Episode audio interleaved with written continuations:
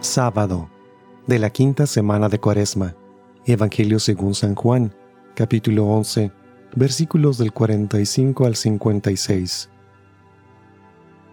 En aquel tiempo muchos de los judíos que habían ido a casa de Marta y María, al ver que Jesús había resucitado a Lázaro, creyeron en él.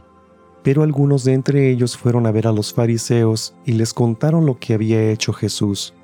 Entonces los sumos sacerdotes y los fariseos convocaron al Sanedrín y decían, ¿qué será bueno hacer? Este hombre está haciendo muchos prodigios. Si lo dejamos seguir así, todos van a creer en él. Van a venir los romanos y destruirán nuestro templo y nuestra nación. Pero uno de ellos, llamado Caifás, que era sumo sacerdote aquel año, les dijo, Ustedes no saben nada.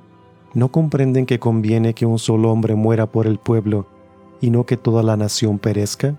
Sin embargo, esto no lo dijo por sí mismo, sino que siendo sumo sacerdote aquel año, profetizó que Jesús iba a morir por la nación, y no solo por la nación, sino también para congregar en la unidad a los hijos de Dios que estaban dispersos. Por lo tanto, desde aquel día tomaron la decisión de matarlo. Por esta razón, Jesús ya no andaba públicamente entre los judíos, sino que se retiró a la ciudad de Efraín, en la región contigua al desierto, y allí se quedó con sus discípulos.